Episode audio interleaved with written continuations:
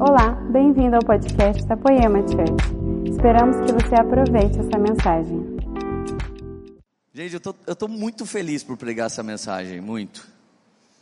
Esses dias eu ouvi uma coisa de uma garota, isso mexeu bastante é, nas minhas lembranças. Então, uma, essa garota disse assim para mim: Lê, meu irmão está indo na igreja, mas ele só não gosta de você. Ele acha você muito playboyzão, muito, nojento no jeito que você fala. E um dia ele disse para mim assim: se o Leandro colasse na minha quebrada, ele ia ver o que, que é a realidade. Daí eu fiquei pensando, cara, se ele soubesse da quebrada que eu vim, talvez ele ia ficar triste. E uma verdade que eu quero te dizer, nós estamos numa conferência chamada Ruiose e essa palavra significa maturidade. A Raquel monstruosamente levou o nível da conferência tão alto e daqui a pouco o Drummond garantiu, graças a Deus, no final vocês sabem que vem fogo, porque o Mark sempre faz a mesma coisa, mas é sempre diferente.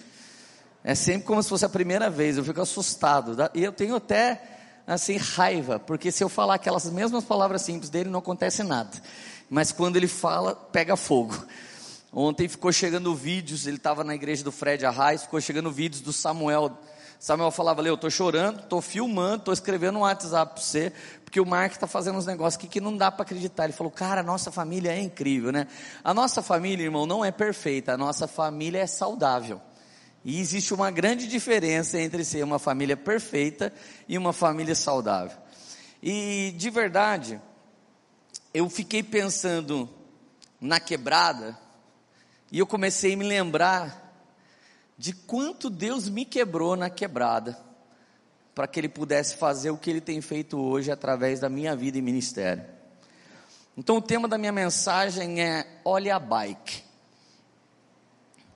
E antes de eu terminar essa mensagem, toda vez que eu falar isso, você vai sempre, você vai ter um gatilho instalado em você que sempre vai te lembrar aonde é que Deus opera dentro de você. As pessoas amam quem ora, as pessoas amam quem se quebranta diante de Deus, as pessoas amam quem busca o Senhor, as pessoas amam quem está correndo a corrida que lhe é proposta. As pessoas amam a história como de Ana, uma mulher desesperada no culto, orando por sua esterilidade, clamando a Deus: me dá um filho que eu nem quero ficar com ele, eu te dou. Todos nós amamos esse tipo de pessoa. Agora, a dificuldade que nós temos é de celebrar o Samuel que chegou para Ana, mas não chegou para a gente. Nossa grande dificuldade é olhar alguém que tem um carro que a gente não tem e a gente não saber o preço que o cara pagou na vida para poder ter aquele carro.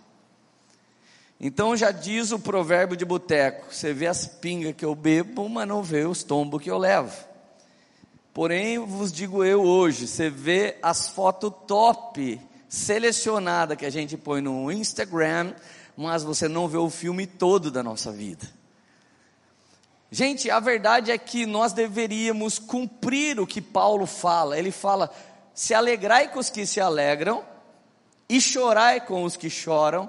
E quando Paulo está falando isso, ele coloca na ordem correta. Primeiro, aplauda o sucesso dos outros e depois pode chorar com os necessitados.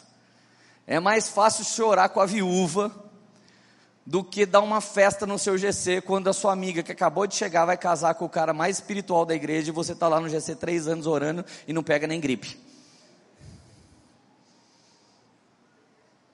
É mais fácil você parar na rua e chorar pelo mendigo que não tem o que comer, do que você celebrar o irmão que está comprando a segunda casa e você ainda mora de favor na casa da sua mãe. É verdade ou não é, gente? Então quem celebra é maduro. E o jeito de vencer a inveja, e o jeito de vencer esse desejo de ser o outro, é servindo o outro, honrando o outro e aplaudindo aquilo que Deus está fazendo na vida dele. Então Deus até nos dá uma oportunidade nas redes sociais hoje, olhar uma foto e ter a oportunidade de curtir, ao invés de criticar ou fofocar.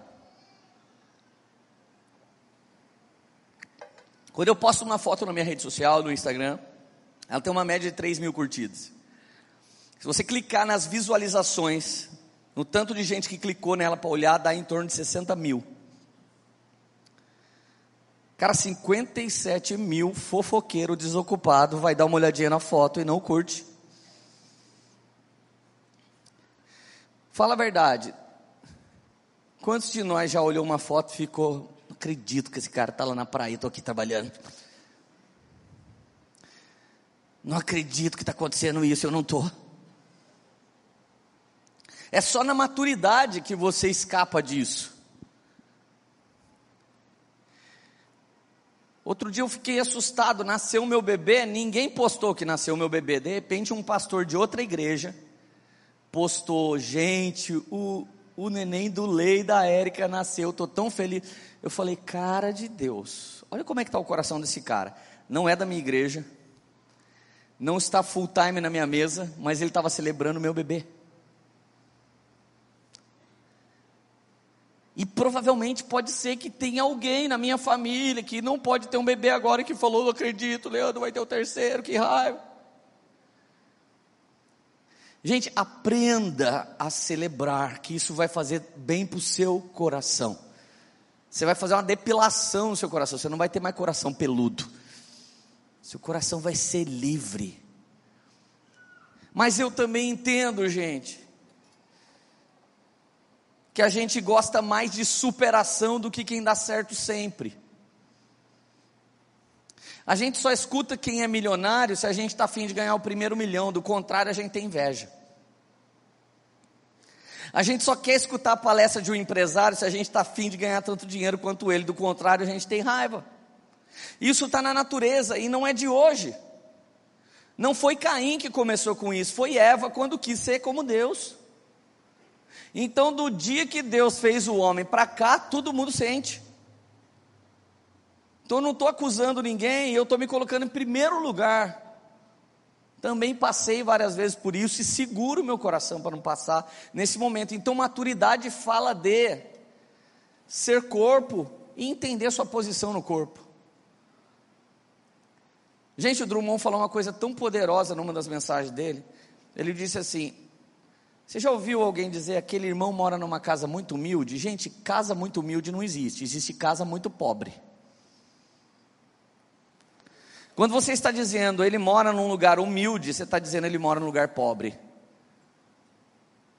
E isso vem do romanismo, é nossa herança católica. Espiritualidade tem a ver com pobreza. Então, eu concluo que qualquer pessoa que prospera não é de Deus. Então eu posso bater nas pessoas só porque elas compraram um carro novo. Onde já se viu, mas já tinha um tênis bom, comprou outro. É o tipo de comentário que se faz numa cidade zona como Taubaté. Então, gente, não cuide da sua vida, porque as pessoas já estão cuidando dela. Cuide das coisas do Senhor, porque da sua vida todo mundo cuida. Então você tem noção, alguns de nós às vezes até calculam, ah, será que eu quero mesmo frutificar ou fazer sucesso? Porque vai começar uma perseguição. Gente, deixa eu te dizer, calcula bem se você quer dar certo na vida. Porque sem dar, se você não está dando certo, já estão falando de você, imagina quando você começar a dar certo. Mas se você contar a história de superação, muita coisa vai mudar. Se tem alguém ouvindo essa minha mensagem agora e você andou me olhando torto esses dias, você vai sentir vontade de pedir perdão para mim no final. Porque eu vou contar coisas que as pessoas não gostam de contar. E quando você vê a pinga que os outros tomam, os tombos que eles caem, e arrebentado que eles dão na fuça, levanta sangrando, aí você fala, nossa, que benção, né? Jesus transformou essa pessoa. Então a verdade é que você é um fofoqueiro, você só quer saber da vida inteira dos outros para você poder dar aleluia. Isso aí não é viver pela fé, é calcular se ele é merecedor de uma bênção ou não. Olha o quanto que a gente se intromete na vida das pessoas, gente. Por acaso tem alguém feliz ainda? Introdução. Atos, capítulo 7, versículo 22. Moisés foi educado em toda a sabedoria dos egípcios. Gente, eu não estou falando de Harvard. Eu estou falando de toda a sabedoria da metrópole da terra naquele tempo. Ele foi instruído na universidade dos egípcios. Era poderoso em palavras e ações. Tem alguma coisa errada com esse versículo. Até hoje você leu que Moisés era o quê? Gago.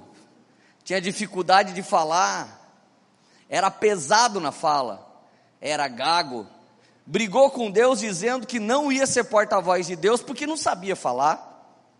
E aí você vai ler o Novo Testamento, está escrito, Atos 7, 22, Moisés era poderoso em palavras. É por isso que tem uns incircuncisos que fala que a Bíblia se contradiz e foi o homem que escreveu. Irmão, Deus é tão Deus que se ele quisesse não usar um homem para escrever a Bíblia, ele não usava. Mas ele decidiu inspirar homens e usar. Na Bíblia eu creio até na fitinha, até na capa. A Bíblia é a infalível palavra de Deus, ela é a poderosa palavra de Deus, e Deus é poderoso para manter cada tio e cada vírgula no lugar, e Ele protegeu tudo isso. A Bíblia é santa, a Bíblia é a palavra de Deus falando com a gente, é inegociável a autoridade das Escrituras Sagradas. Se você escutar algum pastor falando alguma coisa que negocia a Bíblia, para de ouvir ele, para de segui-lo ele não deve ter fé. Esses dias eu postei um versículo, versículo, tá? Não era minha opinião. E Noé era um homem íntegro e andava com Deus. Chegou um, um incircunciso dessa geração escreveu para mim, mas ele chapava o caneco de vinho. Cara, existe uma falta de respeito em quem retalha a Bíblia. Nós não podemos dizer que não é santo aquilo que Deus diz que é. Nós não podemos dizer que não é íntegro aquele que diz que é. Você que às vezes é tão crítico, que critica até Moisés, Elias, eu quero só te dizer uma coisa: eles são santos homens que Deus colocou eles na Bíblia e você não está lá. Se não consegue respeitar nem os homens históricos que Deus pôs na palavra, como é que você vai respeitar o seu pai, sua mãe ou o próximo? Tem gente aí no evangelho que se sente melhor do que Moisés. Pregam a graça hoje e querem acabar com Moisés. É um absurdo a gente querer se comparar com qualquer pessoa. Nós não fomos escolhidos para ser um dos heróis da fé das Sagradas Escrituras. Então começo a ficar satisfeito com quem eu fui chamado para ser. Então, o que está escrito na Bíblia? Ele era poderoso com palavras, amém? Então, se Moisés era poderoso em palavras, está na Bíblia, significa que ele é poderoso em palavras. Mas agora vai para Êxodo 4:10. O Senhor chama Moisés para ser seu porta-voz. Moisés responde: Eu não tenho facilidade em falar, eu não consigo falar, eu sou gago. Êxodo 6:12. O Senhor retrucou com Moisés. Sabe o que é retrucar? É o cara falar truco, você não falar sei, você retruco.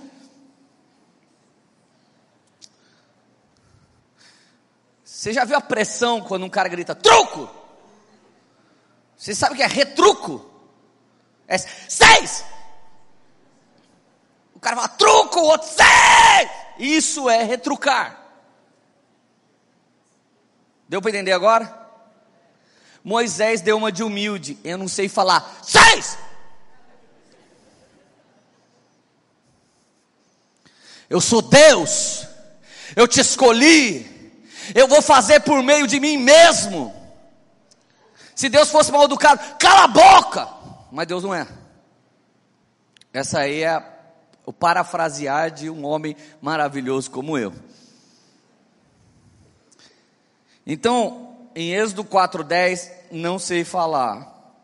Em Êxodo 6:16, tenho tanta dificuldade de falar, Deus retrucou. E agora o 6,30. Contudo, Moisés questionou o Senhor e disse: Não posso fazer isso, tenho tanta dificuldade.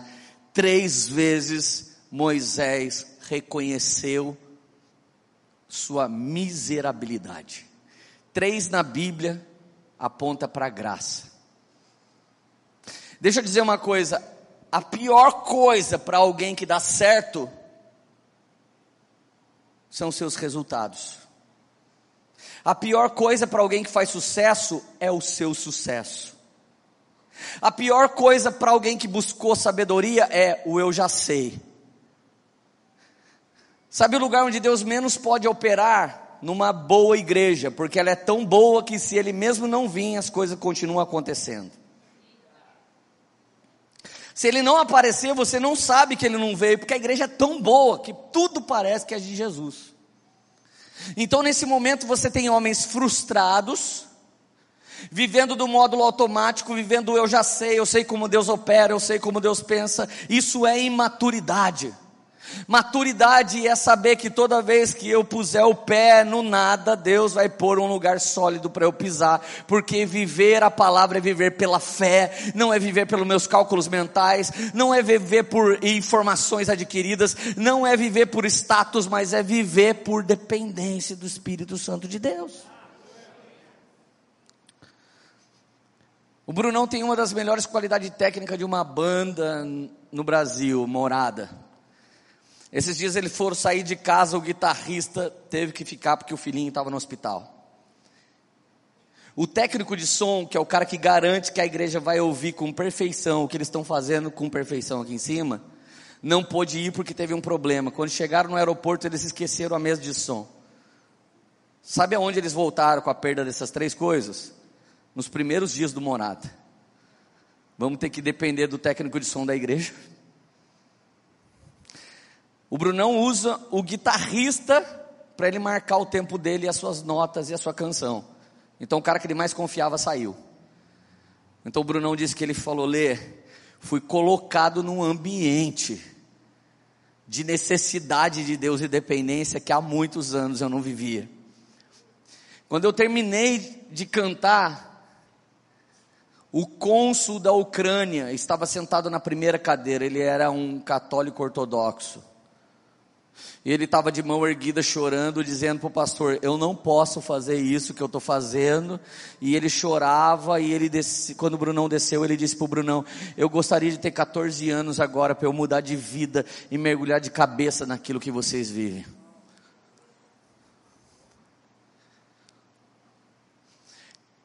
Cara, quando o Senhor escolhe alguém, não existe alguém que diante do Senhor fala, até que enfim, o Senhor me reconheceu. Se tiver, é demônio. Porque lê na Bíblia de capa a capa, toda vez que Deus chamou alguém, esse alguém falou: Não é comigo. O senhor está ficando doido. Toda vez que Deus escolheu alguém, ele falou: Eu sou pequeno demais. Toda vez que Deus escolheu alguém, ele disse: Sou velho demais. Toda vez que Deus escolheu alguém, Ele falou: Eu sou limitado demais. Toda vez que Deus escolheu alguém, é, é, alguém disse: Eu sou estéreo demais. Toda vez alguém colocou um grande empecilho. E note que para Deus falar o tipo de coisa que mexe com você, é, é porque Ele te ama antes. Porque só tem coragem de vir direto no seu problema, na sua ferida, aquele que tem autoridade sobre você. Porque as pessoas que estão especulando sobre sua vida, elas erram o alvo. Elas falam de coisa, mas não é a verdade. Agora a paternidade de Deus fala em cima da sua necessidade. Moisés, eu te chamei para ser meu porta-voz. Não, não consigo falar. Mas o Novo Testamento diz que ele se tornou poderoso em palavras. O que eu quero te dizer é quando você está no processo de desenvolvimento da sua maturidade, você é muito frágil. Mas quando Deus consolida a sua maturidade, você se torna poderoso em algo. E esse poderoso em algo tem a ver com Jesus. Então, de verdade, deixa eu te falar o grande problema das pessoas que sentam na minha mesa para confessar suas dificuldades. Ultimamente eu tenho ouvido uns problemas muito difíceis de pensar e calcular e responder. Eu tenho ouvido problema de gente que tem muito dinheiro. Eu tenho ouvido problema de gente que tem muitos seguidores. Eu tenho ouvido problema de gente que faz muito sucesso. Eu tenho ouvido problema de gente que todo mundo tem inveja deles. E o problema de todos eles se resume na mesma resposta: você tem mais resultado do que caráter. Esse é o diagnóstico. Porque algoritmo, engajamento e mundo virtual faz você fazer mais sucesso do que te desenvolve para sustentar esse sucesso. Quem tem sucesso maior do que caráter tomba. Os jogadores de futebol que o digam. Chega pobre banguelo, começa a jogar bola. Daqui a pouco até o Neymar fica lindo. Faz favor, né, gente? Lindo é o Samuel, meu filho. E daqui a pouco o cara não consegue ter uma mulher. Daqui a pouco ele não consegue ter dez mulheres. Daqui a pouco ele já experimentou tanta mulher que ele fala: agora eu vou experimentar, sei lá, outro tipo de rolê. Então um vazio começa a tomar. Por quê? Porque o homem não foi feito para ser como Deus. O homem tem limitações e o homem precisa se prostrar diante de Deus e reconhecer toda a glória, toda a honra, todo o poder, todo o louvor e toda a majestade. Então hoje, antes da hora, meninos, homens e mulheres chegaram à evidência, ao sucesso, sem ter passado pelo processo de maturação. Olha Josué, capítulo 1, versículo 1, que poderoso. Depois da morte de Moisés, servo do Senhor, disse o Senhor a Josué, filho de Num, auxiliar de Moisés. Quem ele era? auxiliar de Moisés. No processo de maturidade você não nasce chamado. No processo de maturidade você é levantado como um denominado, é aprovado como um denominado e se torna um chamado. Na igreja de Jesus existe os denominados, os chamados e os autodenominados. Só tem esse tipo de pessoas na igreja. Os chamados são neófitos que começaram a caminhar com tutores, que os guiaram nos princípios elementares das Escrituras, e à medida que eles foram se desenvolvendo, o Senhor os desafia.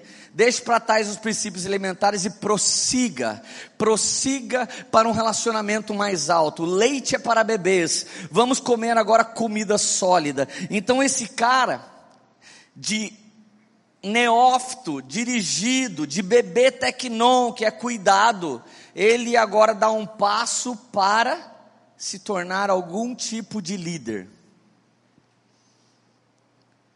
Então ele se tornou agora denominado. A igreja olhou para ele e falou: Você é um líder. E esse denominado, ele vai dando fruto. Um denominado staff, que te dá balinha ali na porta, te dá um abraço, um denominado staff que vigia o seu carro, um denominado staff que está limpando o banheiro, ele é denominado e à medida que ele vai sendo aprovado, nós o reconhecemos numa conferência, colocamos a mão na cabeça dele e liberamos um óleo e o chamamos de diácono. Isso tudo é um denominado, mas amanhã ele vai ter um chamado único na congregação. Amanhã ele vai se tornar alguém que quando ele sobe nos afeta, como o Drummond e Raquel, alguns de vocês não conheciam, eles chegaram aqui, vocês foram afetados. O quanto do processo eles passaram, vocês não sabem. O quanto demorou para eles desenvolver, vocês não sabem, mas vocês foram afetados. Hoje eles não são denominados, hoje eles são chamados pastores da Lagoinha, hoje eles são é, líderes no carisma, no seminário teológico. Então hoje eles revelam e frutificam para nós aquilo que eles receberam como neófitos, desenvolveram para denominados e agora eles se tornaram chamados. Quem não respeita esse processo é o autodenominado. Ele é um tipo de alface espiritual. alface, ele nasce do nada. Não tem alface macho, alface fêmea, uma alface é assim, é um hermafrodita. Esses irmãos se autodenominam. Quem te ordenou? O Senhor. Quem mandou você falar isso para mim? Deus. E joga a culpa em Deus. Assim diz o Senhor. Gente, não existe assim diz o Senhor para quem não tem os frutos do Espírito. A menos que ele vá morar no mesmo lugar que a jumenta de balão foi morar, o galo que profetizou para Pedro vai morar, vai morar na onde? Sei lá. A Bíblia não diz que eles vão para o céu. Acho que esses irmãos vão morar nesse lugar, deve ser um tipo de limbo além.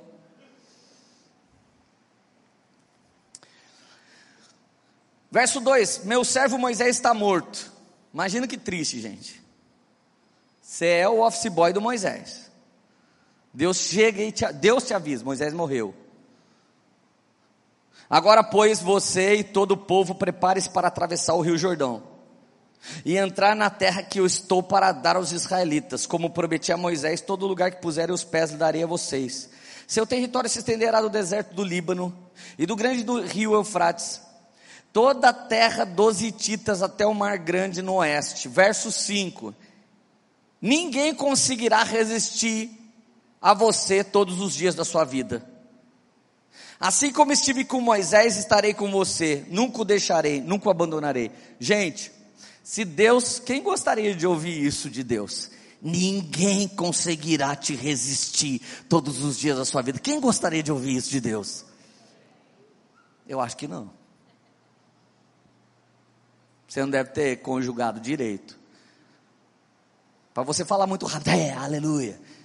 Isso aí pode ser exegese, não exegese. Exegese é a interpretação do texto. Se Deus, não um profeta, não um homem, não um pastor, não um líder, Deus falou, ninguém vai te resistir. O que, que Ele está prometendo que vai acontecer com você a vida toda? Tretas. A única garantia de vida é tretas. Tretas. Ninguém vai te resistir. Mesma palavra que diz resiste o diabo. Gente, o diabo não desiste. O diabo levanta mais, levanta mais, levanta mais, é para cair. Mas quando você está enfrentando ele, parece que ele não desiste, ele fica mais forte. Você vai expulsar ele e fala, não vou embora. Daqui a pouco ele faz uma voz mais não vou embora. Daqui a pouco ele dá um grito do Max Cavaleiro, tá, vai embora. Ninguém poderá te resistir até os últimos dias da sua vida. Significa que você vai estar com 80 anos velho e as pessoas vão estar dando pedrada em você. Mas fica tranquilo, você não vai parar. Eu estou contigo. Você quer mesmo ouvir isso? Se eu fosse vocês, eu ia embora e voltava na próxima mensagem. Assim como estive com Moisés, estarei com você. Imagina filhos de pastores. Deus falar para vocês, assim como estive com seus pais, estarei com vocês. Vocês vão vocês entram em pânico. Porque todo filho de pastor chega para mim todo assim, ai, cara, você não sabe o que eu passei. Sabe, né? Sou filho de pastor, então você já sabe, né? Irmão, assim como fui com Moisés, serei com você. Como é que Deus foi com Moisés? Moisés, diga faraó, solta o meu povo. Ele ia lá, apanhava. Moisés vai lá e diga faraó, solta o meu povo. Ia lá, o, Moisés, o faraó endurecia o coração. Moisés agora transforma a água em sangue. Ele transformava, os feiticeiros vinham e transformava também. E olha como o feiticeiro é burro. Se eu sou feiticeiro e um crente transforma água em sangue, sabe o que eu fazia para ser top? Transformava o sangue em água. Mas eles são burros. Moisés transformou água em sangue, o feiticeiro transformou em mais sangue, mais maldição. É assim que ímpio tenta resolver as coisas. A coisa está feia, ele vai lá e piora. Já é fofoca, ele vai lá e faz uma catástrofe. O marido já é torto, a irmã vem e termina de entortar as coisas. Esse é o poder dos feiticeiros. Não faz sentido isso que eu acabei de falar? Se o, o faraó, olha lá, Moisés transformou o rio em sangue, os caras, nós também tinham transformou o copo de água, era a última água que tinha. Gente, gente do diabo é tudo burra. É tudo burro. Verso 6: Seja forte e corajoso, porque você conduzirá esse povo para herdar a terra que prometi, sob juramento aos seus antepassados. Espera aí, Deus falou seja forte e corajoso. Para quem que Deus fala seja forte e corajoso, gente? Para frouxo, para medroso. Quando a gente ia chegando numa montanha russa, a Radassa ficava, ai pai, acho que eu estou com medo, não quero mais ir. O que, que eu ficava falando? Radassa, tranquilo, vai dar só um frio na barriga, vamos lá. Por que, que Deus falou com Josué, seja forte e corajoso? Porque Deus sabia que ele era um medroso. Porque quando Deus começou a falar, ele já estava assim, ai meu Deus do céu.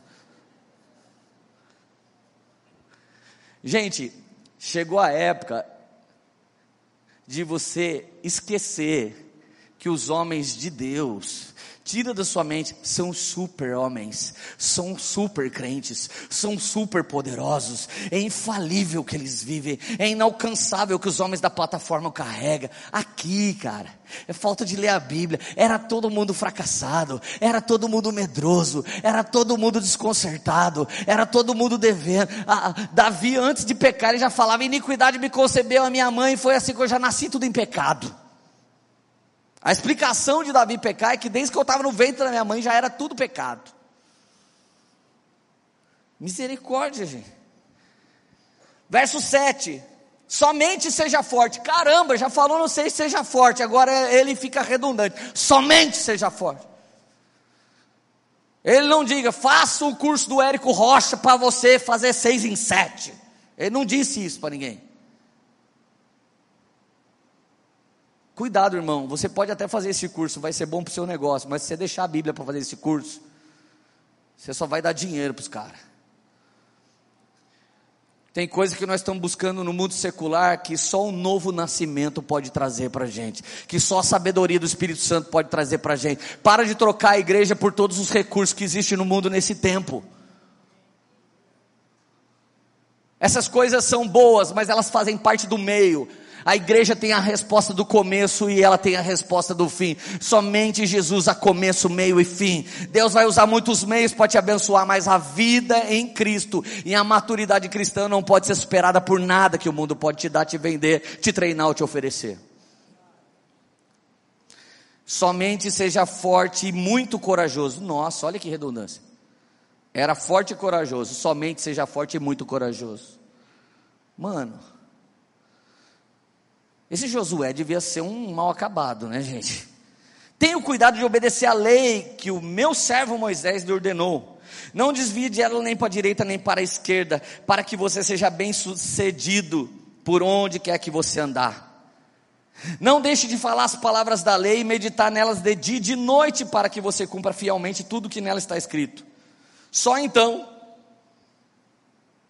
abre aspas, só então seus caminhos prosperarão e você será bem-sucedido. Ser próspero e bem-sucedido para cristão é produto da obediência. Não é uma sorte, xerrim, xerrion, recebe a graça. O ímpio pode fazer errado, do jeito errado, que acaba dando certo. Certo do jeito errado, dá um pouco certo. Errado do jeito certo, dá um pouco certo. O cristão, se não fizer certo do jeito certo, no tempo certo, do Deus Todo-Poderoso, que é o único certo, não dá certo. Os que me amam, praticam as minhas palavras. Deus não tem uma Maria louca, Deus tem uma noiva. Jesus tem uma noiva. E se a noiva o ama, ela não pratica para ser merecedora, ela pratica por amor. Maturidade é eu faço porque está na Bíblia. Por que, que você perdoa? Porque está na Bíblia. Por que, que você veio ofertar? Porque está na Bíblia. Por que, que você ora? Porque está na Bíblia. Por que, que você Jesus? Porque está na Bíblia. Por que você veio congregar? Porque está na Bíblia. E isso é por amor. Mas é uma ação sua. Então, o produto, se você lê a Bíblia, irmão, se você lê a Bíblia e você for fiel à palavra, o que ela promete vem sobre você e se cumpre sobre sua vida. Aleluia. Verso 9: Não fui eu que ordenei. Ah, não. Seja forte e corajoso. Não se apavore. Nem desanime Pois o Senhor, seu Deus, estará com você por onde você andar. Mano de Deus. Moisés falou três vezes: Eu não posso. E Deus falou para três, três vezes para Josué: Seja forte e corajoso. Seja forte, muito, muito corajoso. Não tenha medo, não desanime. Irmão, eu acho que vinha tanta treta para cima de Josué, mas tanta treta que Deus teve que ficar falando para ele assim: Seja forte corajoso, forte corajoso, forte corajoso, forte corajoso. Raul, diga Raul, forte corajoso, forte corajoso, forte corajoso. Passo de bebê, passo de bebê, passo de bebê. Lembra daquele filme? É muito antigo. Seja forte e corajoso, forte e corajoso, forte e corajoso. Irmão, Se Deus está falando com você, vamos lá, fica firme, é que vai ser feia a coisa. Certeza. Irmãos, vocês deviam ser budistas.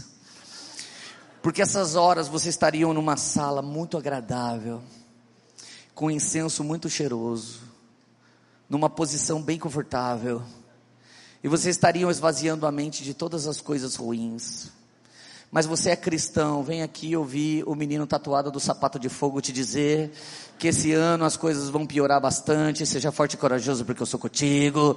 Você acha que vai desanimar pra caramba porque Deus disse não desanime, não desanime, não desanime. E Deus não é homem para que minta, nem filho do homem para que se arrependa e está dizendo não desanime, não desanime, não pare. Seja corajoso, corajoso, muito corajoso, seja forte, forte, corajoso, muito corajoso significa que vai vir muita treta sobre sua vida. Vocês deviam ser de outra religião mais confortável. Como eu queria pregar uma bênção nesse dia.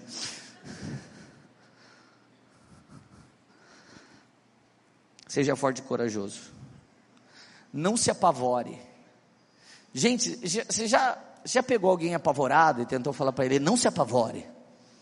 Ah, a pessoa está gritando: ah, você não se apavore. Eu lembro sempre dos desenhos, vem aquele close na goela e fica aquela campainha assim. Lembra da Margarida, amiga do Pimentinho? Uh,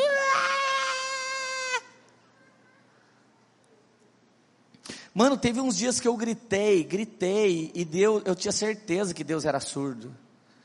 Ele não fazia nada. Não se moveu para me ajudar. E aí eu declarei por mim mesmo, porque eu sou todo poderoso, Deus não existe. Então não é baseado na sua experiência que você define se Deus existe ou não. Então, maduro ele não deixa de dizimar porque roubaram ele, porque não é baseado na experiência que ele dizima ou oferta, é baseado no que ele crê que ele dizima e oferta.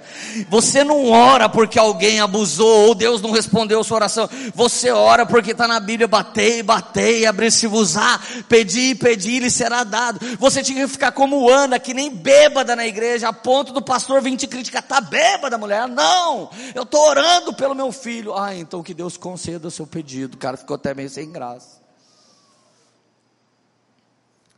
Seja forte e corajoso. Moisés era poderoso em palavras. Moisés era poderoso em palavras e ações, desatos. Mas Êxodo diz: Eu não sei falar. Êxodo diz: Eu não sei falar. Êxodo diz: Eu não sei falar. Eu acho que Deus, como já sabia como Moisés era, e Josué foi vendo tudo que Moisés foi passando. Moisés era um cara tranquilo, gente. Um cara de boa. O povo irritou ele até ele bater na rocha. Era para ele falar a rocha, a rocha ia dar água. Ele foi lá e bateu na rocha. Sabe uma coisa que você aprende com maturidade? A não reagir, a dar respostas.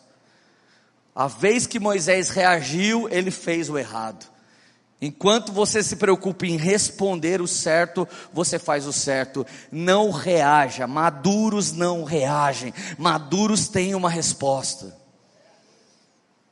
Aleluia. Are you happy?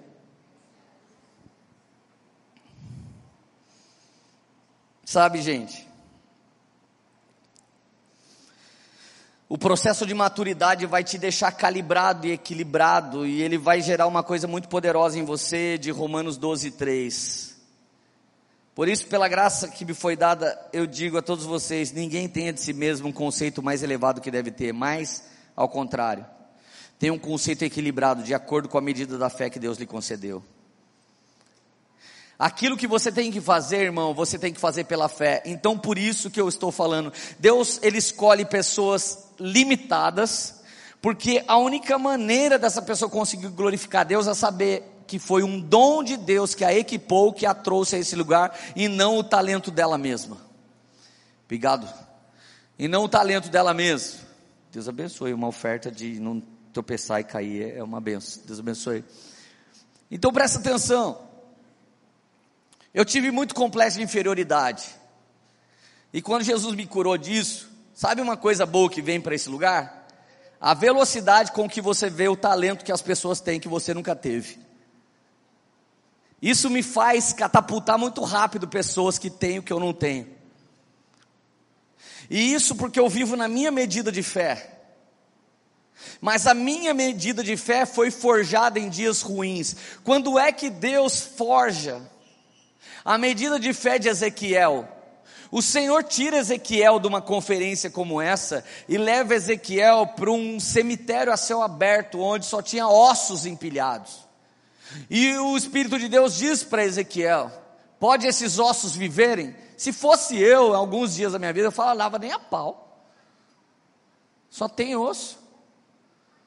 Eu lembro da história de um pregador que ele disse assim: Tem um paralítico entre nós, levanta e anda. Tem um paralítico entre nós, levanta e anda. E ele tentou nove vezes. Daí, quando ele sentiu vontade de descer do púlpito e nunca mais pregar, o Senhor disse para ele: Diga que tem um surdo aqui agora que vai começar a ouvir. Ele tem um surdo agora que vai começar a ouvir. Aí o paralítico levantou e pulou, porque ele era surdo e paralítico.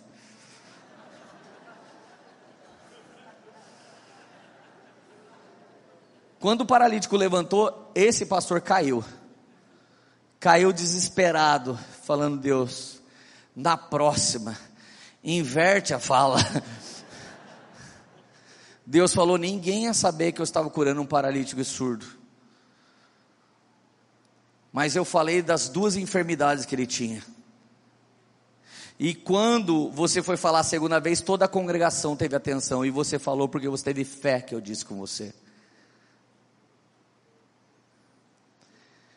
Talvez você parou no primeiro, não deu certo, mas ele disse: não desanime, seja forte e corajoso, não pare, assim como estive com Moisés, eu estarei contigo. Então, imagine a imersão do romper emocional de Ezequiel no vale de ossos secos. Destravamento emocional é um processo. Ele chegou lá e olhou: Pode esses ossos viver? Ele respondeu: O Senhor é quem sabe. Então profetiza sobre os ossos, e eu profetizei. E osso se juntou com osso, e todo um exército de esqueleto se levantou. Por que não virou instantaneamente? Porque Deus tem alguma coisa com processos que eu nunca vi um Deus igual a Ele para gostar de processo. Eles podem viver? Podem, Senhor. Então agora ordene sobre eles que estenda carnes e tendões e músculos. Ele ordenou e estendeu. Agora podem eles receber o Espírito. O Senhor é quem sabe. Então profetiza filho do homem, ele profetizou, e aquilo se tornou um grande exército, e aquilo é a simbologia do que Deus sempre está fazendo quando a igreja é igreja. Estamos sempre profetizando sobre desgraça que haverá graça, estamos sempre profetizando no caos que haverá ordem, estamos sempre profetizando nas trevas que haverá luz. Então a igreja é um lugar dos homens maduros, ruiós, aparecerem e mostrarem para toda a sociedade que aguarda com grande expectativa a manifestação de homens cheios do Espírito Santo que fazem para Jesus e não para si mesmo, fazem aquilo que crê, não aquilo que enxergam, aquilo que creem, não aquilo que ouvem, aquilo que creem, não aquilo que sentem. Uh!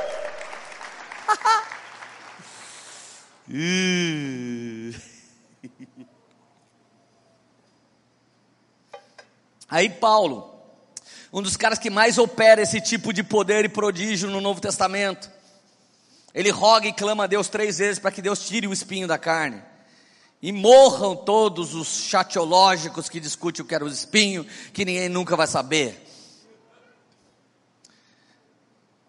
E conhecendo Deus mais ou menos do jeito que eu conheço, é capaz de chegar no céu, ele ainda vai falar: não interessa mais o espinho, estamos todos aqui. então morra consumido de ansiedade, os insuportáveis que querem saber o que era o espinho na carne de Paulo. Roguei três vezes ao Senhor que tirasse de mim, e ele me disse: Paulo, a minha graça te basta, porque o meu poder é aperfeiçoado na fraqueza. Então, deixa eu dizer: Deus não escolhe os lugares altos para se repousar, Ele escolhe os lugares baixos. Se Deus escolhesse os lugares altos, Jesus tinha nascido no Hilton e não na manjedoura. E larga a mão de achar, gente, que Maria e José era pobre, que a Bíblia diz que eles foram em todas as hospedarias, significa que eles tinham dinheiro para se hospedar. Mas Deus, quando resolve colocar você num processo de maturação, não tem dinheiro que te salve, não tem amigo político que te salve, não tem amigo juiz que te salve, não tem amigo pastor que te salve. Jesus era o Filho de Deus e Deus não deu moral. E, e já que a gente está junto, posso ser um pouquinho mais firme na, na, na minha fala, vocês permitem? José dormiu corno, e o anjo entrou no sonho dele e disse: Você não é corno, não. Sua mulher está grávida do Espírito Santo. Alguns irmãos me ouvem há 12 anos e ainda não conseguiram se posicionar, mesmo eu pregando na pressão. José só teve um sonho e acordou. Ai, amor, obrigado, eu sei que você não me traiu. Danadinha, você engravidou do Espírito Santo e nem me contou, né? Gente, que cara fofo, gente. Sangue de. Olha, os evangélicos não tem nenhum santo, mas eu voto que José tinha que ser um santo da igreja evangélica. Porque você vai dormir chifrudo e acorda cheio do Espírito Santo, amando a sua mulher, e, e na hora você já recebe a unção de ser padrasto do Filho de Deus. Porque você vai cuidar do menino, daqui a pouco o menino some com 12 anos, você vai lá, ô menino levado, tá fazendo na igreja, cuidando das coisas do meu pai. Mano, se o menino fala assim comigo, eu dou na cara dele. Coisas do seu, eu já ia falar coisas do seu pai, seu safado. Você sabia que a sua mãe saiu com o Espírito Santo?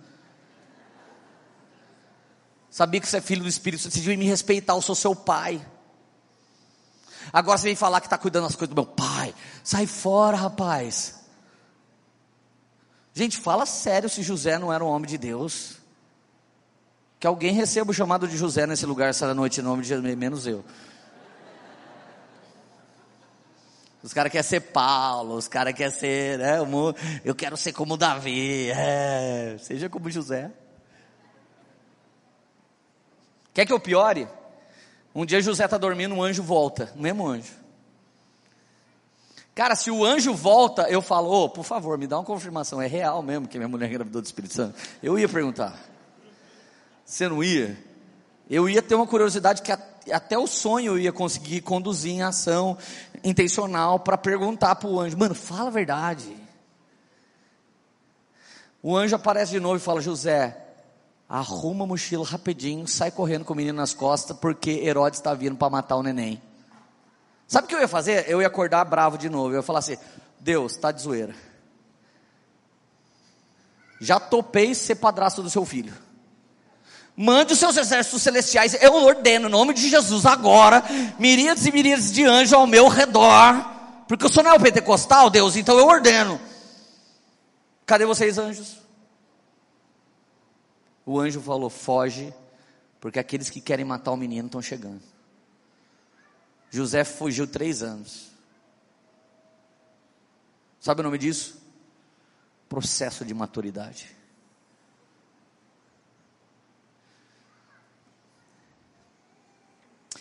Nossos sucessos, nossos acertos, nossos lugares altos. Eu lembro do texto da missão de João Batista. Ele vai derrubar os lugares altos nos vales. O processo de maturidade pega aquilo que você mais orgulha, se prostrar diante de Deus e deixar plano os seus vales. Todo mundo na presença de Deus é equilibrado pelo fogo de Deus. Se é muito bravo, Deus vai tornar isso em muita ousadia, mas você vai aprender a ser muito calmo. Enquanto não aprender, não tem o próximo passo. Se é muito calmo, Deus vai usar isso como uma amabilidade, mas você vai ter que aprender a ser muito ousado, então Deus vai colocar você no processo. Então a pequena radaça selvagem, enquanto não virou uma princesa pura, não reinou. E o menino criado no danoninho, José, enquanto não aprendeu os corre na cadeia do Egito, não reinou. É por isso que alguns de nós ainda está sentado e não está reinando porque a gente não se equilibrou. Eu vos envio como ovelhas para o meio de lobos, ou seja, quem vai ser mal é o mundo, não a gente. E vocês devem ser puros como a pomba. Isso fala de novo nascimento. E astuto como a serpente. Isso fala de discernimento. Você tem que discernir, irmão. Nem todos que dizem amém, amém são de Deus. Nem todo mundo que diz a paz do Senhor é de Deus. Você tem que aprender a conjugar a equação. Para isso tem que entender a palavra, para isso tem que ser cheio do Espírito. Você é responsável por governar a sua própria vida. Aleluia. Ah, Leandro, mas é muito fácil você falar isso. Irmãos, como você acha que eu prego com tanta ousadia sobre isso? Você acha que eu nasci assim? 2 Coríntios 7,10, o versículo mais lindo que se cumpriu na minha vida, para que eu pudesse falar de morte adâmica e maturidade cristã. Eu amo falar de morte. Fazia um tempo que eu não falava de morrer para Cristo. 2 Coríntios 7,10, a tristeza segundo Deus não produz remorso, mas arrependimento que te leva à salvação. A tristeza, segundo o mundo, produz a morte. Luciano Subirá falou uma coisa muito poderosa aqui no seminário que ele deu semana passada. Ele disse assim: Não adianta a gente querer ficar falando que alguns pastores que se suicidaram estão salvos, porque a palavra diz que aquele que destruir o templo de Deus, Deus o destruirá. A tristeza que gera morte não vem de Deus, segundo o texto de 2 Coríntios 7,10. A tristeza que gera morte vem do diabo. Mas a tristeza, segundo Deus, ela gera transformação, da qual ninguém se arrepende de ter passado depois. Escuta isso, irmão. Eu tenho 40 anos, não 41, como disse o meu pai. Ele deve estar calculando o tempo que me descobriu na barriga da minha mãe, só pode. Eu fui ordenado evangelista com 21 anos de idade, em 2001. Quando eu fui ordenado evangelista, a galerinha pirou. Mano, nós temos um pastor jovem agora. E de repente meu pastor me colocou como chefe do staff, líder do staff, se chamava Obreiros. Eu era o mais novo de todos. Por isso muita gente me desrespeitava. Mas eu era esperto, eu só falava o que via o meu pai dizer, ou seja, só o que o meu pastor dizia, eu dizia para os caras. Então, se os caras não faziam, se danava com o pastor. Aleluia. Não há nada melhor do que ser subordinado, denominado aquele que cumpre ordens de quem tem autoridade. Eu falava, mano, não quer fazer, beleza. Pastor que mandou. Aí um dia meu pastor falou para mim, Leandro, evangelista Leandro, o irmão vai pregar sete quarta-feira e o irmão vai pregar a campanha dos milagres dessa igreja, porque eu vou pregar em outra igreja sete quarta-feira e eu não quero ninguém pregando só você. Falei, pastor, eu não sei, o Espírito Santo te guiará.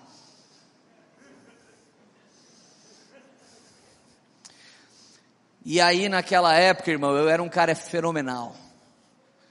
Tinha perdido meu casamento pela segunda vez. Minha mulher estava com meu carrinho rebaixado. Estava na minha casa com a minha filha indo para os forró, para as baladas, beijando na boca. E não era minha. Eu estava morando de favor na casa do meu pai para pregar na igreja do meu pastor, eu pedalava nove quilômetros com uma beach bike amarela do meu irmão emprestada. Eu só tinha um terno. E quem nunca enroscou o terno na coroa da bicicleta e não rasgou ele até aqui, uma calça?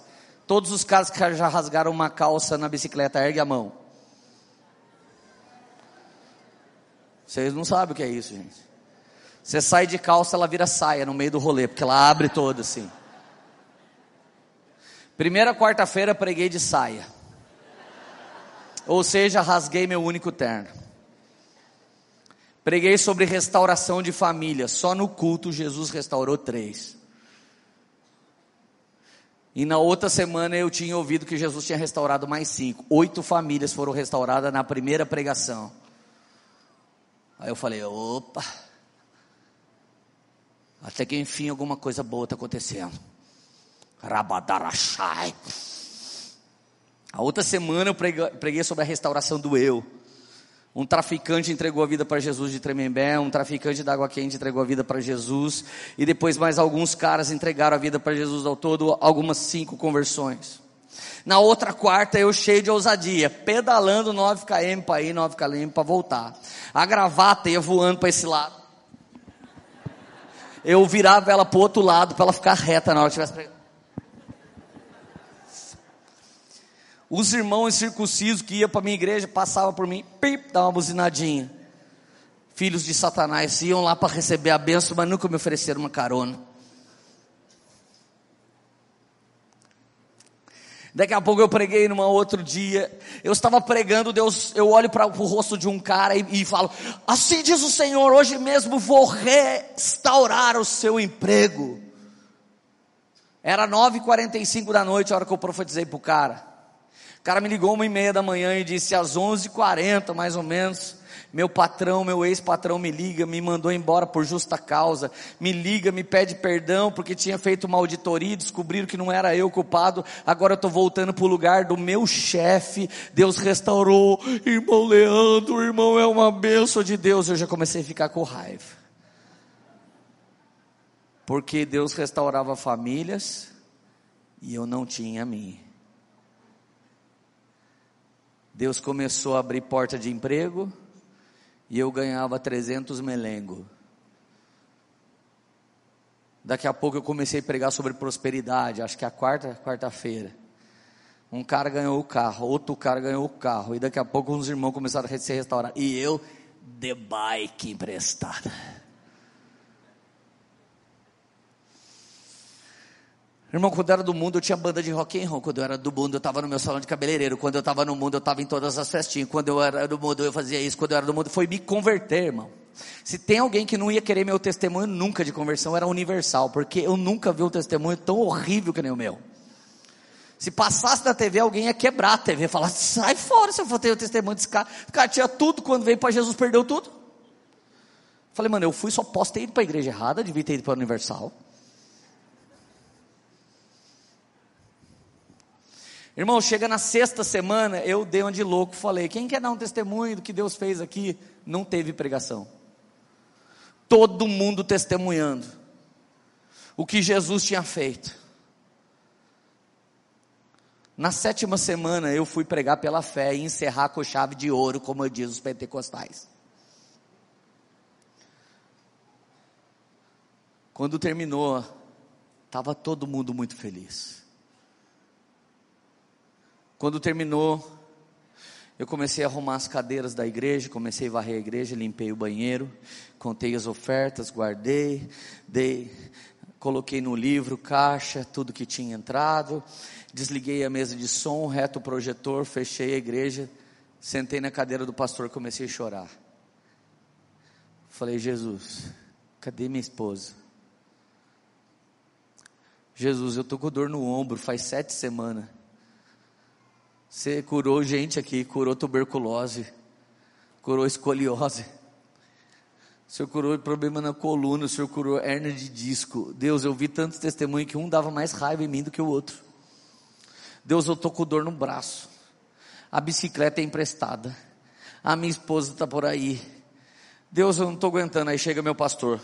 Ô evangelista Leandro, chorando aos pés do Senhor. Falei, não estou não, pastor, estou com raiva.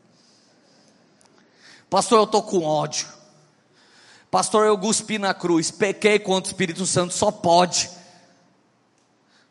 Eu sou aquele pastor, quem pecou, ele ou os pais dele? O Senhor disse, ninguém, para seja vista a glória de Deus. E o meu caso é meus pais pecaram, meus avós e eu também, só pode ser, porque Deus. Pastor, eu não estou aguentando, pastor. Ele falou, filho, Eu vejo você pregando nos Estados Unidos. Eu vejo você pregando no Chile. Eu vejo você pregando nos quatro cantos do Brasil. Eu vejo você discipulando esportistas. Eu vejo você falando na vida de políticos. Eu vejo você falando no meio de grandes e pequenos, pequenas e grandes conferências. Eu vejo você escrevendo livros. Eu vejo você em tudo quanto é lugar. Leandro, Deus resolveu te quebrar porque é muito grande que Ele quer fazer com você. E filho, deixa eu te dizer, eu vou ajudar Jesus. A partir de agora você não prega mais, vai cuidar da limpeza da igreja e do estacionamento.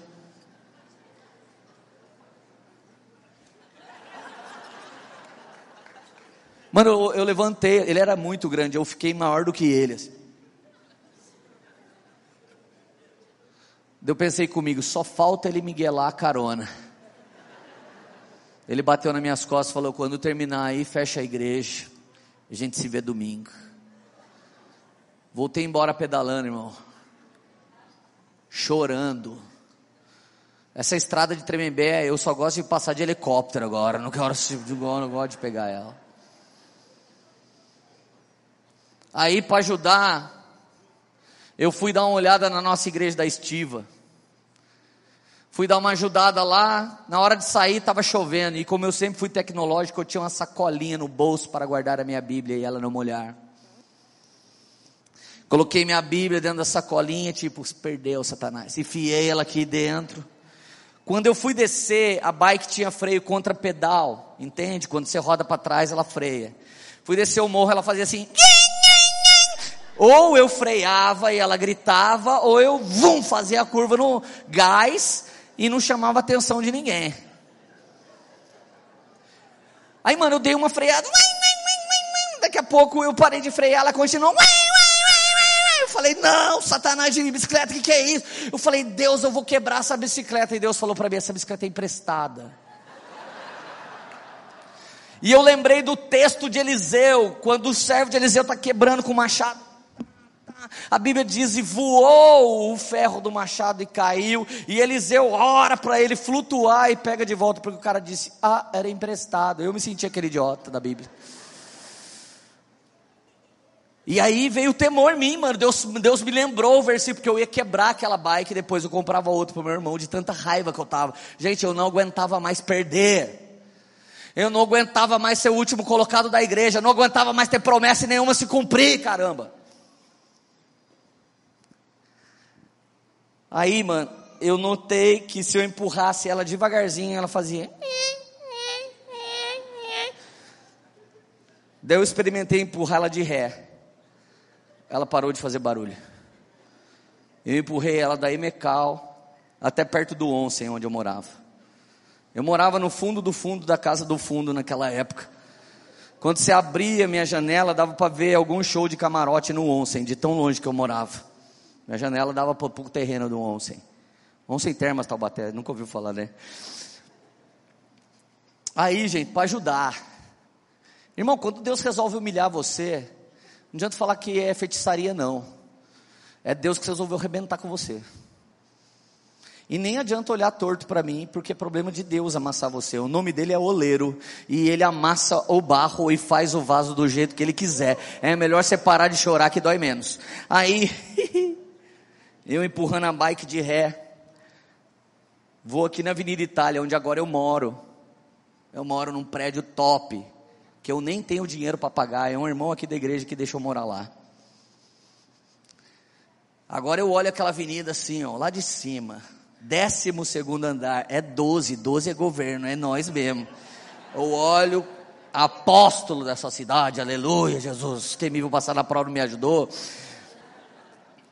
Mas eu olho ali para frente da original, sabe, a Volkswagen, e lembro desse dia, empurrando minha baiquinha de ré. Quando chego ali na frente da original, a bike começa a fazer barulho de ré. Eu joguei a bike no chão. Nessa hora eu percebi que a sacolinha tinha aberto, a Bíblia começou a molhar. Eu falei, não é possível, velho. Algum Illuminati deve ter dado alguma bala para eu comer.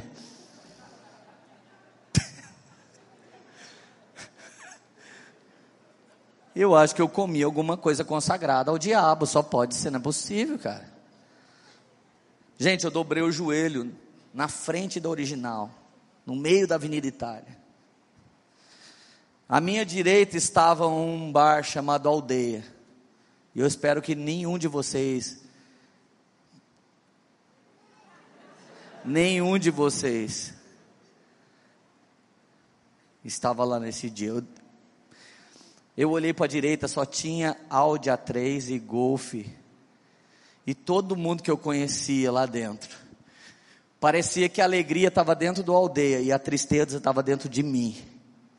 E quando eu olhei para lá, a galera estava assim: o araqueto, o araqueto, quando toca, deixa todo mundo pulando que nem pipoca. Eu falei: ah lá, Deus. O sentimento é que o araqueto era o morada e eu era o demoniado. eu gritei na frente do aldeia. Eu não vou desistir nunca do meu chamado, Jesus. Eu sei que o Senhor me chamou. Eu sei que o Senhor me chamou. Eu sei que o Senhor vai restaurar. Eu não paro. Eu não aguento mais, mas não paro.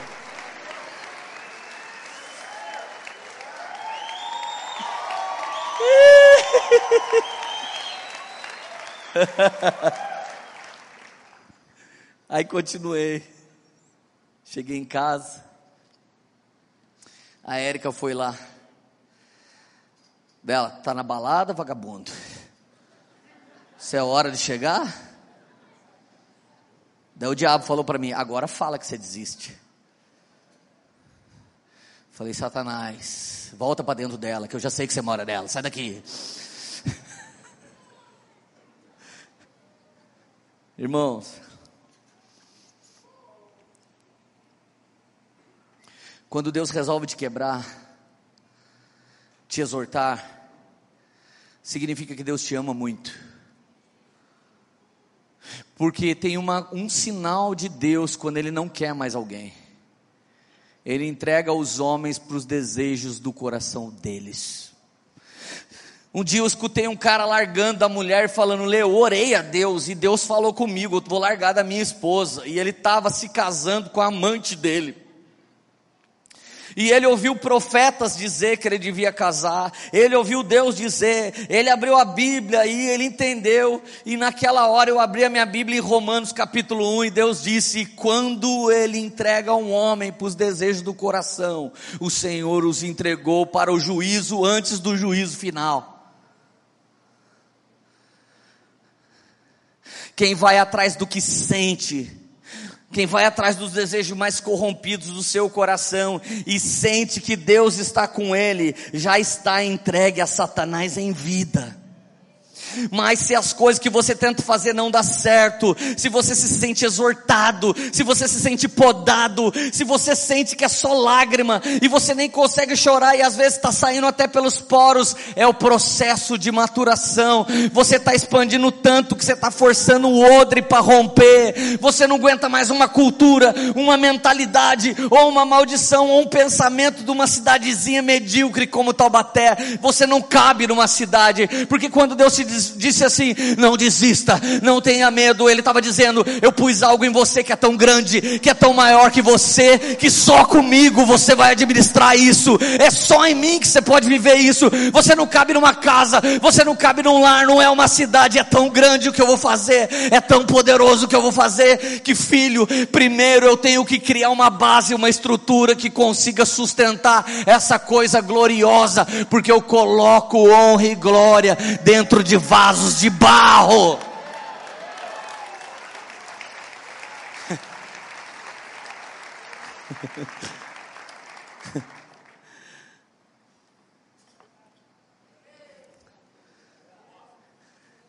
Em 2001 eu estava chorando ali, em 2007 eu tinha semeado um carro para meu pai acertar umas contas. E aí, assim que ele acertou as contas, ele falou: Lê, eu vou te ajudar a comprar um carrão. Que carro você quer? Eu fiquei, eu falei, pai, eu quero um C4 Palas. É o carro que eu sonho, eu quero o zero. É o ano que saiu esse carro. Gente, esse carro era tão longe da minha realidade. Custava 67 mil reais naquele tempo. Mas era tão longe da minha realidade que meu pai falou: vamos lá comprar um. Meu pai e minha sogra resolveram me abençoar e eu pude comprar esse carro. Comprei o carro na Charles Schneider, a hora que eu passo em frente, o aldeia. Eu comecei a chorar, falei, meu Deus. Aquele dia eu disse, Deus me dá carro, eu te sirvo, eu te sirvo a pé, eu te sirvo de bicicleta, dá um carro para mim, Deus. Gente, o Espírito Santo entrou dentro do meu carro, eu fui orando em línguas até o final da Avenida Itália. Quando eu paro no semáforo do Senai, uma menina bate assim no meu ouvido para me dar o folheto do pão de açúcar. Eu já estava pensando que era um profeta me entregando um folheto para ir no culto. Eu abaixei o vidro, ela. Eu, ah, ela, tá tudo bem? Eu falei, ótimo, rarabaceremia. Uh! A menina falou, tá bom então. Você saiu assustado.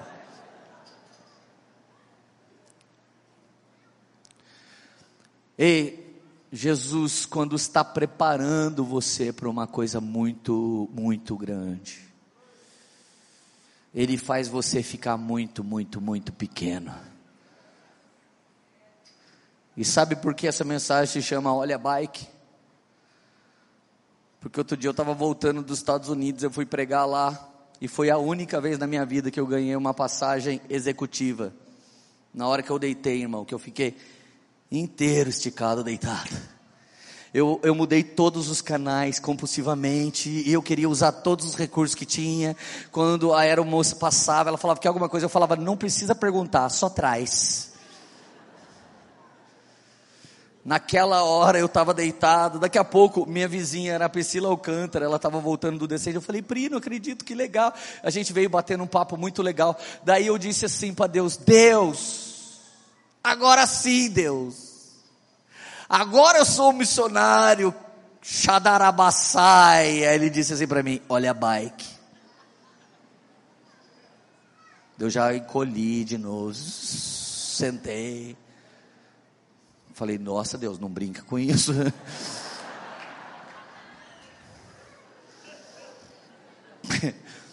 Deus falou, Lê, guarda o coração, fofo. Você não quer que eu comece tudo de novo, né? Eu falei, não, Deus. Não. Deus, primeira classe é coisa de ímpio. Eu quero só vir na econômica próxima. Tanto é que nunca mais eu fui na executiva, né? Mas deixa eu te falar, irmãos, é um processo da casa do oleiro. É uma tristeza que te traz transformação, da qual ninguém se arrepende de ter passado. Você vai ter saudade no tempo em que você só tinha Jesus, porque o seu sucesso vai tirar você de Jesus. O dinheiro que ele vai tirar, tira você de Jesus. As pessoas que chegam na sua vida, tira você de Jesus. Vai chegar uma hora que toda essa coisa gostosa que começa a acontecer, você vai falar: para, para, para, para, para. Para, Deus, aquela bicicleta falava mais comigo do que todo esse barulho. Então toda vez que eu estou escapando um pouquinho de Jesus, eu sinto um sussurro do Espírito. Lê, olha a bike. Eu falo, opa, Deus. Às vezes eu dou um coice na Érica, assim, Deus fala, opa, olha ela na balada. Eu falo, não, Érica, amor, vem aqui. Às vezes eu reclamo quando alguém compra um voo 5 horas da manhã para mim, Deus fala, olha você na chuva, com a Bíblia molhando. Gente, para suportar os altos e baixos, para conseguir ir além, dirigir uma igreja por 12 anos, você tem que ser aprovado. Então, quando alguém olhar para os mais maduros e falar, a gente é homem igual, não, alguns são experimentados, outros são Nutella. Você não pode tratar uma, um homem e uma mulher experimentado como Nutella. Existem homens experimentados que são muito jovens. Existem Nutella que são velhos. Existem homens velhos que são muito sábios e experimentados. Existem muitos jovens que são Nutelinha. Sabe, Jesus está querendo fazer uma coisa muito poderosa. E o processo que você topou, quando você resolveu continuar, não é quando você aceita Jesus que começa a maturação. Quando você aceita Jesus começa a transformação. Mas quando vem a primeira vontade de parar, quando vem o primeiro não, quando vem a primeira vontade de desistir, você vai ter que lembrar daquelas lindas palavras proféticas: seja forte e corajoso, não se não desanime, somente seja forte e muito corajoso. Você vai ter que lembrar. Então, se Deus disse, Ele já garantiu, vai ser altas tretas, não vai ser fácil, mas tem de bom ânimo porque eu venci o mundo dó. Aleluia. Fala pro seu vizinho, olha a bike.